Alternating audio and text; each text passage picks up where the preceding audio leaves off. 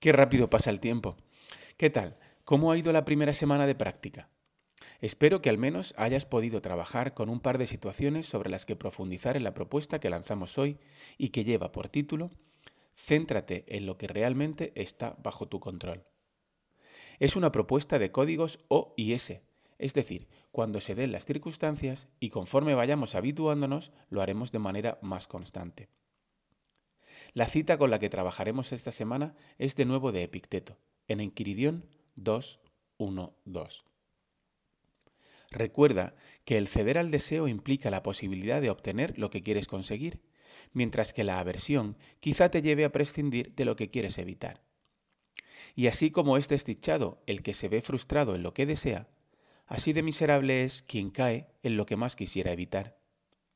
Por lo tanto, nunca caerás en lo que aborreces si limitas tu aversión a tan solo aquellas cosas que no son contrarias al empleo natural de tus facultades, siendo que estas facultades se encuentran bajo tu control. Pero serás desgraciado si tienes aversión por lo que no depende de ti, como la enfermedad, la muerte o la pobreza. Retira pues tu aversión de todas las cosas que están fuera de tu control y transfiere tu rechazo a aquellas que son contrarias a la naturaleza de lo que controlas y depende de ti. Por de pronto, suprime todo deseo intenso, porque si deseas cosas que no dependen de ti, es seguro que te verás frustrado, y si deseas las que de ti dependen y que sería laudable tener, advierte que todavía no estás preparado para tenerlas. Por lo cual, si quieres proceder en forma correcta, acércate a ellas de manera que puedas retirarte cuando quieras. Y aun ello, hazlo con medida y discreción. No es exagerado decir que gran parte de nuestro malestar proviene de una profunda desconexión entre lo que queremos que ocurra y lo que realmente ocurre. Otra manera de decirlo es introduciendo el concepto de aversión, es decir, aquello que no perseguimos, sino que evitamos o que deseamos que no ocurra.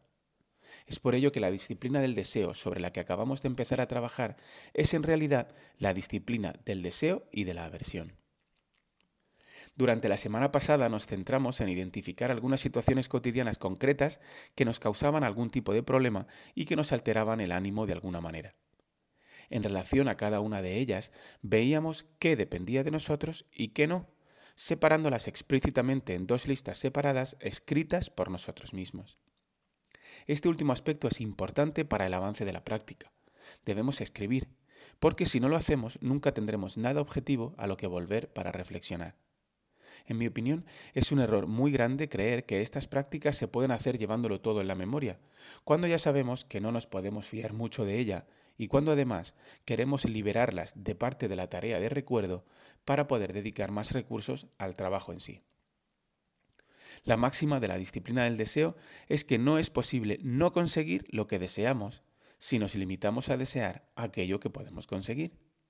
Dicho de otra manera y recordando lo que dijimos la semana pasada, lo podemos conseguir todo si deseamos bien. A mí esto me parece realmente muy poderoso y todavía muy lejano, y desear bien es centrarse en aquello que está bajo nuestro control. El problema es que queremos conseguir cosas que no dependen de nosotros, lo cual, desde el punto de vista estoico, es una enorme torpeza. Todo esto que parece simple y se cae de puro lógico lleva consigo un trabajo de atención intenso, una disciplina exigente y mucho tiempo de práctica. ¿Y qué es lo que vamos a hacer esta semana? El material con el que vamos a trabajar es, como cabría suponer, lo anotado la semana pasada en la columna de la izquierda, aquella en la que destacamos, para una situación concreta, lo que consideramos bajo nuestro control. Lo que viene a continuación es importante, porque nos servirá para tener claro el procedimiento que vamos a seguir.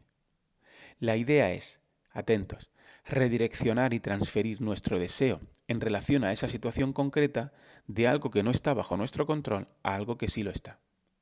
Y como salvo sorpresas y tragedias inesperadas, la mayor parte de lo que nos altera se deriva de situaciones cotidianas, esta práctica nos servirá para identificar patrones de comportamiento y de reacción que nos harán más fácil, con el tiempo, ganar claridad en relación a lo que está y lo que no está bajo nuestro control, porque a veces no es nada fácil diferenciarlo. Es realmente la única manera de influir en lo que quiera que sea que esté ocurriendo y que, y que, con casi total seguridad se repetirá mañana, pasado o si no al otro. En mi caso voy a retomar el ejemplo de la clase de secundaria, cuyo comportamiento y actitud no son los que a mí me gustaría. Está claro que sus acciones y palabras en mis clases no pueden ser controladas por mí, aunque es lo que en principio a mí me gustaría. ¿Qué puedo hacer entonces? ¿Hacia dónde puedo transferir mi deseo? En mi opinión, ya podré considerar una mejora grande el que disminuya el porcentaje de ocasiones en que yo reacciono exageradamente, elevando en exceso la voz o amenazando con una amonestación. Por lo tanto, en relación a la situación concreta sobre la que yo estoy trabajando, mi deseo es poner más atención para anticipar con más frecuencia y que esa práctica de anticipación se traduzca en una mejora de mis reacciones. A medida que yo vaya reaccionando mejor y con más serenidad, podré influir más en el comportamiento de mis alumnos. O no, pero al menos habré hecho mi parte del trabajo. Y si los estoicos tienen razón, estaré sufriendo un poco menos. Pienso que es posible que así ellos, mis alumnos, perciban que tienen menos control sobre mí, ya que de alguna manera quien te altera te controla. Y en tu caso, ¿cómo vas a redireccionar tu deseo en las situaciones concretas sobre las que escribiste la semana pasada? Recuerda la importancia de escribir con detalle lo que piensas conseguir y asegurarte de que es algo que depende de ti y está a día de hoy a tu alcance. Nunca confundas eso con un resultado concreto en el que tengan que haber circunstancias externas o acciones de otras personas. Se trata de tu proceso. Es esencial incidir aquí en un aspecto clave. Algo que dependa de ti no, quiere decir que lo consigas ya, ahora mismo y sin esfuerzo, casi como por arte de magia. Eso te lo dirán tal vez algunos libros de tu ayuda, pero no es lo que te propone el estoicismo.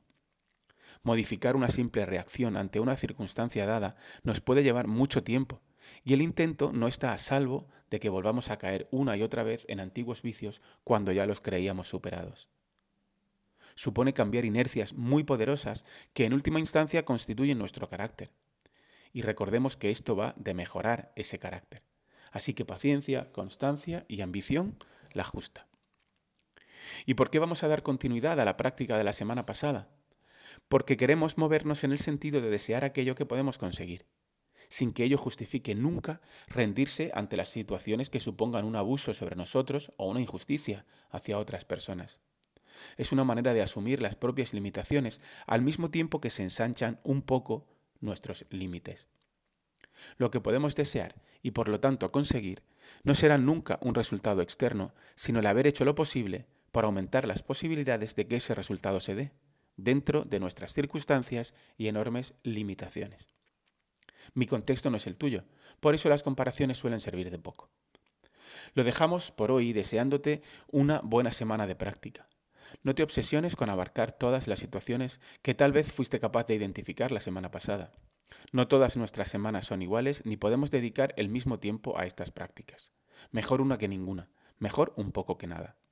Es importante mantener el ritmo semanal de un poquito, una pequeña dosis de práctica para no sentir que nos sentimos, para no sentir que nos hemos bajado del barco y que, y que nos aparezcan las ganas de abandonar. Antes de escuchar el episodio de la tercera semana, recuerda preguntarte, ¿crees que este ejercicio me ha resultado útil y merece que forme parte de mi programa? Si es así, añádelo a tu lista de prácticas útiles o marca en la casilla si estás leyendo el libro.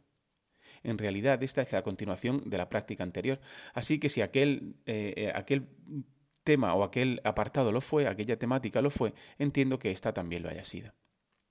No me canso de remarcar la idea de que utilices un cuaderno concreto para realizar estas prácticas, porque es muy probable que quieras volver a ellas con posterioridad y tendrán poco a poco mucho más valor. Muchas gracias por haber llegado hasta aquí. Si el destino lo permite, nos volveremos a ver nos volveremos a encontrar en unos días.